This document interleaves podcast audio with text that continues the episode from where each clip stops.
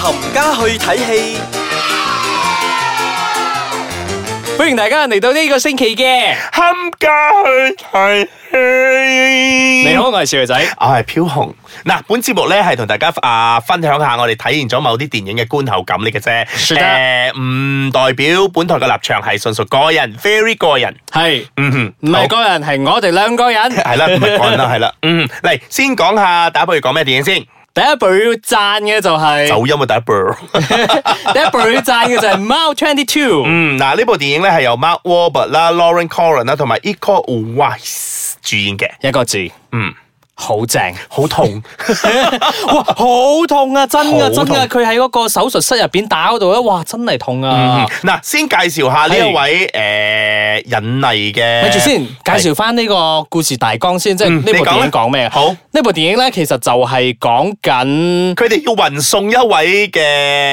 诶精呃人，嗯係啦，去到呢一個機場呃機場即係啦係佢哋個 meeting point 就係 Mile Twenty Two 即。係從佢嘅起點嚟講，到 meeting point 嗰度咧係有貓啊二十二個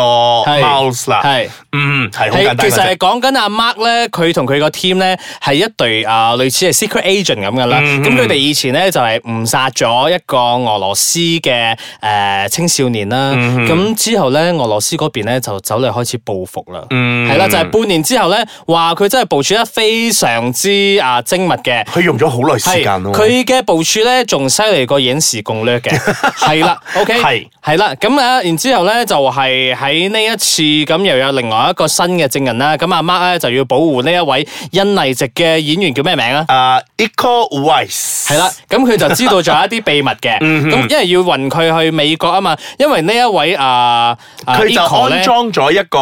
嗰啲炸彈，咁淨係佢可以去解除呢個炸彈嘅啫。 係啦啊咁如果 something like that 啦係啦，咁如果你唔運送佢嘅話咧，佢就由佢爆炸噶啦。係佢就講我要確定我嘅人身安全，咁我先會佢啊開先嗰會個係啦，秘密開呢俾個你睇啦開呢個秘密嚟㗎啦。系啦，咁你就會沿途睇到好多嘅打鬥場面啦，又槍殺啦之類嗰啲咧，哇，係好正嘅一部動作電影。嗯係咁啊我哋而家呢個時候咧就要介紹翻呢一位印尼籍嘅演員啦。嗯，嗯嗱，實喺介紹呢個印尼籍嘅演員咧，我哋講一講呢個導演先啦。咁呢位導演咧就叫做阿 Peter Berg。係咁 Peter Berg 咧之前咧，我諗都同阿 Mark 啊，都有合作過嘅，係啊合作過好多，哇 OK 好似好似好鬼熟咁係樣阿 Mark 㗎。因為阿 Mark 呢次都好似係呢部電影嘅 producer 嚟㗎嘛。係啦，咁啊誒之前啊，Deep Water Horizon 啦 OK，哦啊係啊，Patriot Days 咧，佢哋都係曾經合作過，同埋嗰個 Lone Survival。哦，OK 係 OK 啊， OK，咁呢位導演咧，之前咧都仲有啊導過幾部都所謂比較人熟悉嘅就係係啊好有 Han- Hancock 啦 OK ，Hancock 即係阿 Will Smith 嗰部啦係，同埋 Battleship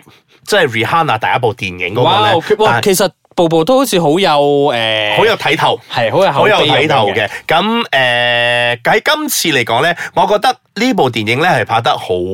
刺激，係佢節奏好夠，好 intense 啊！我睇到其實我真係自己都喺度揸揸緊我自己嘅拳頭。係啊，，因為有誒、呃一個鐘頭半到啦 OK 哦你唔會覺得太過冷場。唔會咯。係，啦，咁呢部電影咧，除咗話有阿 Mark 之外咧，誒、仲有另外我哋所講嗰個印尼嘅演員啦叫，Eco Eco 啊 Wise 係啦。 Eco 阿 Eco，咁啊 Eco 咧喺好多年前咧，佢曾曾經拍過一部電影咧，就叫做 The Raid。 OK 二零一一年嘅時候，咁呢部電影咧就係講佢一個人咧衝上一座啊大廈裏面咧，由第一層打到最高嗰層嘅，係真係好好睇。而且其實大家睇部電影嗰陣咧，覺得 Eco 好打得，以為佢可能哎呀拍戲啫啦，嗯但係其實唔係㗎。阿紅佢係咪咩咩世界冠軍嚟？係，啊，佢真係打得，佢真係打得嘅係一個人嚟㗎，大家唔好睇小佢可佢能啊唔。知係攞嗰啲咩武術定係咩嘅誒比賽嘅冠軍， 嗱，誒細細聲同大家講啦，我覺得係打好睇過恩生。唔係 誒你個人個人睇法睇你睇個人睇法悶你悶你睇阿欣生睇悶咗啫，係個人睇法。啊嗱，佢除除咗話之前啊《The Raid》裏面咧，咁佢亦都有參與過啊一部荷里活大電影啊《Star Wars: The Force Awakens 係》。嗰陣可能嗰個角色唔係太出咯 OK 但係今次咧，如果你喺《Mouse Twenty Two》裏面咧，你淨係睇佢喺手術室嗰一段。係嗰段就真係佢自己嘅 solo 嚟噶，係佢嗰段 solo 嚟嘅，啊我覺得真係好正。首先係佢啊 topless 啦，係着住條孖煙通，啊係 啦緊身仲要底緊身緊嘅身底孖煙通褲咁樣啊係咪？你試下諗下，佢手又俾人哋扣住咗，啊係手扣扣住咗，你點樣去誒保護自己去？去對呢兩個兩個啊係要殺佢嘅人。系，即係其實平時嗰啲打鬥嘅場面咧，就覺得哇 OK 啊，好犀利啊，打得好點樣，好咩咩咩。嗯但係呢個咧就係因為好似阿紅所講咁，佢冇着衫，即係通常我哋如果人冇着衫又冇着褲嘅話，就係得條底褲嘅話，你會覺得好似好冇安全感。就嗯係喺你好冇安全感嘅情況之下，你仲要俾兩個人襲擊你。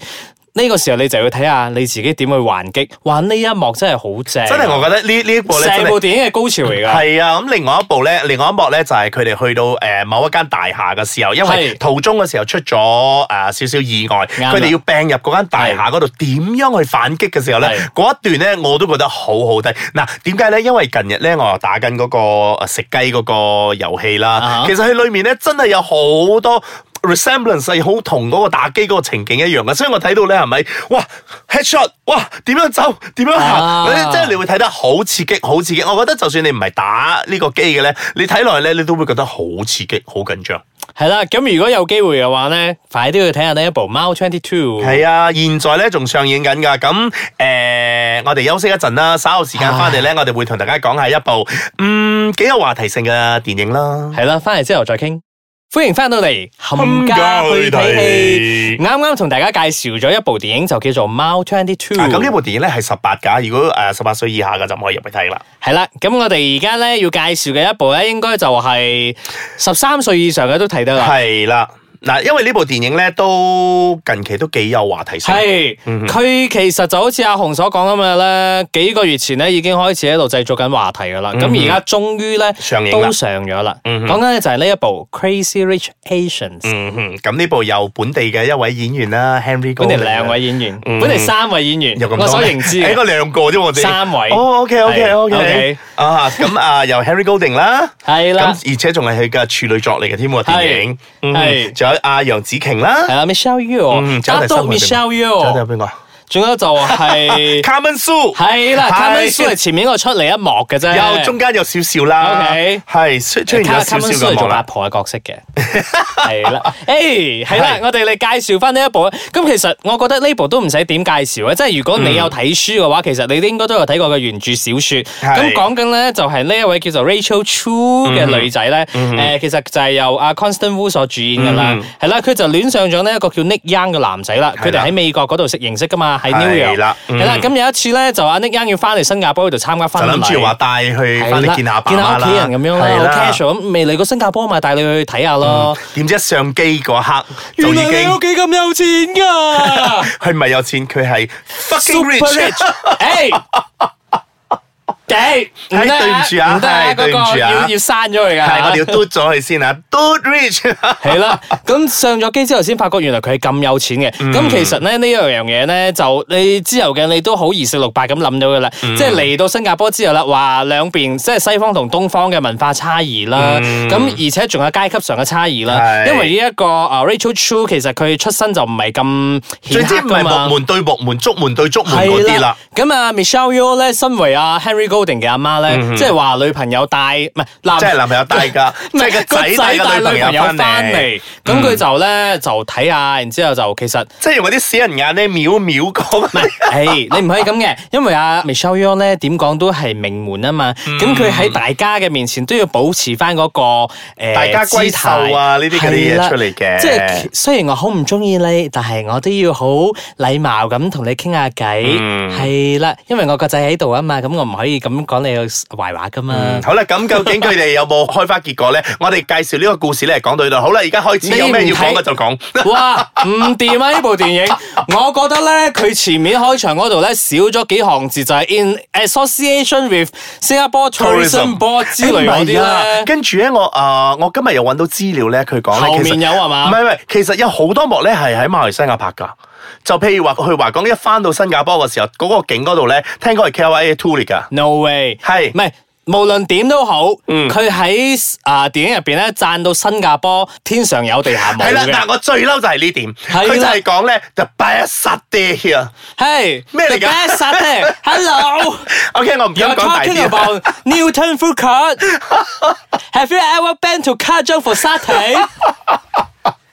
嗱，同埋另外一樣嘢咧，我覺得個導演咧，誒、佢聽歌嗰個吸收能力咧唔係好多，因為成部戲咧，講真啦，誒、佢雖然有好多歌曲。啊，係即係夾插喺中間度，係全部都係我諗最新嗰一首咧，我都唔知係咩年代㗎啦。最新嗰首應該係葉倩文嗰首《哦，二百你度》。你係話佢播嗰啲誒中文嘅係嗰歌啊啲中係嘛文同埋唔係誒中間插入嗰啲啦哦，除咗嗰兩首話特別作嚟俾大家喺喺電影裏面咧，即係啊攞婚嚟禮嗰度出㗎嘛？係嘛係啦，即係哦即係你喺你喺電影裏面咧專播啲歌咧就係咩啊？誒幾位嘅魂啦，啊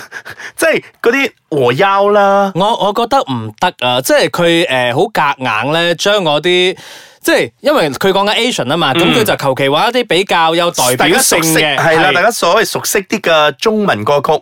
但係我覺得好夾硬啊，嗯即係你係唔係咧？你一有機會咧播歌唱歌，你就攝入去。係啦，你就播呢啲哇哇優，即係唔得啦淨係得呢啲歌嘅啫咩？其實我覺得，如果你嚟到二零一八年啊，得啦你應該會有更多歌曲會播落去，或者係啊夾插落去噶嘛。同埋你咁多年輕人嗰度，你仲聽埋呢啲咁復古嘅歌咩？嗱，呢樣嘢係只不過我哋體現咗嗰種感覺嚟嘅係啫。啦，咁仲有咧就係、誒，佢、嘅電影叫做 Crazy Rich Asians 啊嗯嘛，但係其實成部電影咧，我 feel 唔到佢有幾咁 Crazy Rich 嘅，即係除咗佢前面嗰一部咧，啊前面個 part 阿楊紫瓊賣咗成間酒店之外咧，嗯冇㗎 啦，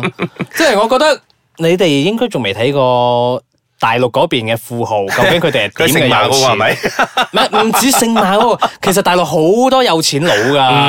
噶，但係大家就好似覺得誒呢啲咁就叫做好 crazy rich 噶啦。嗯 哼。咁你究竟係心中富有啊，定係咩咧？嗱，呢個咧，另外一個我要提出嚟嘅咧，就係誒個男主角係 Henry Golding，係今次係第一你次見贊戲定彈先 誒，我有讚有彈。 ？OK，誒，呃我覺得佢演得都算唔錯啦，我覺得唔錯，自然。係誒，佢唔算好，但係佢自然。係啦，佢自然，但同埋咧，誒，成部戲入邊咧，我覺得佢好似呂良偉後生嘅時候。誒有有啲咁嘅係 feel 嘅，有啲咁嘅影子啦，同埋另外一樣嘢咧，我覺得佢揾咗呢個 Constant Wu 咧，誒、去製造呢個角色咧，你一係就全部佢就唔識中文，你又唔好俾佢好似識啲唔識唉。啲咁佢樣。好生硬啊，講中文係講到。因為咧，誒、你見得阿媽之外咧，仲要見阿嫲、嫲嫲、嫲係嫲。咁嫲嫲一路摸住佢塊面嚟讚嘅時候咧，佢唔曉，佢冇反應啊！即係如果你普通人哋讚緊你嘅時候，你都會哦，謝謝，謝謝，佢冇噶，佢 dead air 咗喺度，嗯點、樣笑咧？你你都做翻少少 嗰個 respond 出嚟俾佢咯。咁咧，誒、我想講嘅咧就係、其實呢部電影入邊，如果你有一直留意，即係由好多年前開始睇緊啲新馬嘅影視作品嘅話，你都會睇到好多好熟悉嘅面孔嘅。嗯係啊係係啦，係嗯係咁包括咗就係我哋以前睇《Part Two Kang》入邊，咁佢做佢細佬嘅 Part Two 兵啦，仲有佢嘅老婆 Margaret 啫。嗯係其實兩個都係喺呢部電影入邊出現嘅。係啊，係啦，咁而之後咧，我又覺得另外一個我好想去讚佢嘅角色咧，就係嗯 Aquafina 啊係啦，Aquafina 所做嗰個啊 Big Big Land Land，係 Big 啦。 Land，即係阿 Constant，即係阿啊 Rachel Chu 嘅嘅好朋係新友。加坡嘅好朋友，嗯係啦，佢其實咧係美國人嚟嘅，但係咧佢講英文講到好好地道，好 Singaporean 英文啊，同埋咧，你會覺得佢嗰個變化好大係嘅，即係如果你有睇 Ocean Eight 嘅話咧，佢就係嗰個唐人，嗰、個唯一一個華人喺 嗰班八個女人裏面嗰度咧，佢就係嗰個嚟佢㗎。反應好快，然之後佢啲笑點哇絕對到位，好正。係講真啦，如果其實呢部戲冇咗佢之外咧，係佢真係少咗好多好多啱好多㗎，增增添咗好多個色彩喺入邊咯。 咁當然我哋都唔可以少得嘅咧，就要讚下 Dato Michelle Yeoh 嘅嗯演技。咁、其實佢不嬲嘅演技咧都 OK 嘅，嗯尤其是呢個做阿媽嘅咧，即係我啊、呃印象中好深刻嘅咧，就係佢同阿 Rachel Chu。即係打打麻雀嗰啊嗰一幕，其嗯實話嗰一幕係成部電影我覺得最 touching 嘅一幕嚟嘅，嗯係啦，即即係係，但係我覺得旁邊嗰兩個銀啲咧，好係無謂。 係係因為咧，誒成部電影咧個精髓喺嗰度就係因為誒咁多年以嚟咧受西方文化長大嘅一個女仔咧，嗯佢終於喺打麻雀嗰陣咧，佢終於明白咗。東方文化一直想要強調嗰樣嘢咧，嗯其實我已經明咗噶啦，我都做咗俾你，係而且我放棄，嗯。係啦。咁我其即係實成部電影最 beauty 嗰 part 就喺度， 係啦，咁佢佢裏面亦都有一個好精彩嘅對白，就係講我要你知道，如果有一日你嘅仔再結婚，係揾到一個更好嘅話，係你要記住係我放手。哇！好正喎！即係呢句嘢，我覺得幾幾幾唔錯嘅。哦係啦嗱，總之嚟講咧，呢部電影咧，我覺得係誒、呃其實係一個好普通嘅一個愛情故事。系啦，只不過佢係其實兜咗好大個圈咧，嚟同我哋講翻我哋好熟悉嘅 Asian culture。係啦，同埋咧呢部電影咧係啊繼 Joy Luck Club 之後咧，係唯一部咧全部都係亞洲演員啊！我覺得我哋咧係唔需要講呢啲嘢樣噶啦，因為呢啲嘢咧 Ew 全世界都喺度講緊噶啦。我哋 嗰所以我哋嘅評論咧同人哋唔一樣噶。嗰啲咩廿五年之後全 Asian cast 嗰啲，我哋唔講噶啦。O K，唔係呢度都要俾少少有呢啲咁嘅少少知識嘅，誒都都要嘅，即係係我哋而家彈完，所以咪帶翻兩句咁樣啦。係，同埋咧，亦都想同大家講下呢一位作者啦。 OK 阿 Calvin 先生咧，其實阿 Calvin 先生咧，嗯，我個人覺得啊，佢真係有一個有問題嘅人嚟嘅，因為佢寫親嗰啲書咧，全部都係關於有錢人嘅，譬如話 China Rich Girlfriend 啦，Rich People Problem 咧， 即係我覺得拍完咗呢部之後咧，仲有好多 rich 啊咁我嘅系列哋嚟緊㗎係啦啦。我哋應該會有一個 Rich Asian 嘅系列出嚟。係啊，咁大家就誒，拭目以待咯係啦，拭目以待啦。大家中意誒諗住去睇一個愛情故事嘅話，咁就都可以 OK 嘅，都睇得嘅。系啊，可以入去欣賞下呢一部诶、呃 Crazy Rich Asian 啦，同埋聽下裏面嗰啲诶復古嘅歌曲咯，即係你爸爸媽媽聽嗰啲歌。係，啊，咁如果你睇完之後咧，你同我哋嘅意見咧有啲乜嘢唔一樣嘅話，咁你不如上到去我哋個誒 Ice Kacang Facebook 啦、Ice c a t c h a 嗰度啦，同我哋反映下，或者你可以走過嚟我自己私人嘅 Instagram 嗰度傾偈，都可以俾我知道嘅喎。咁嗯你去 Instagram 嗰度搜索下 KID dot 七零一就會揾到我嘅點解 Instagram。七零一啊咧？？我哋遲啲先講啦。 好啦，呢個星期傾到呢度為止啦，下個星期再傾，拜拜。